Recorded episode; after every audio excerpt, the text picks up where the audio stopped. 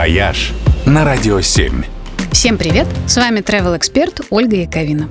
В последний день лета отмечает свой День независимости одна из самых красивых и при этом недооцененных нашими туристами стран СНГ – Киргизия.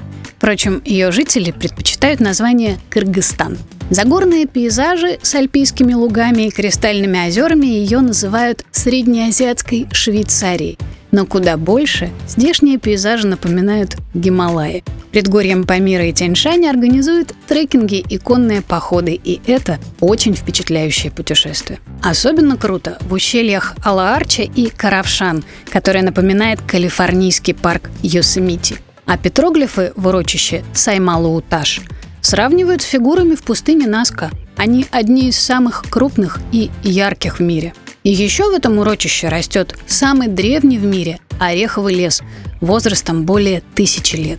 Вместо моря в Кыргызстане огромное и потрясающе красивое озеро Иссык-Куль с изумрудной водой и песчаными пляжами. На его берегах много отелей и домов отдыха с вполне пристойным сервисом, который к тому же становится все лучше. А помимо всего этого, здесь впечатляют памятники времен Великого Шелкового пути – древние мавзолеи, караван-сараи и нарядные мечети. А еще колоритные базары и традиционные блюда, которые, кажется, ничуть не изменились со времен Золотой Орды. Ну и возможность пожить жизнью настоящего кочевника – это еще одна прикольная и уникальная опция киргизского туризма. Это называется джайлоу туризм.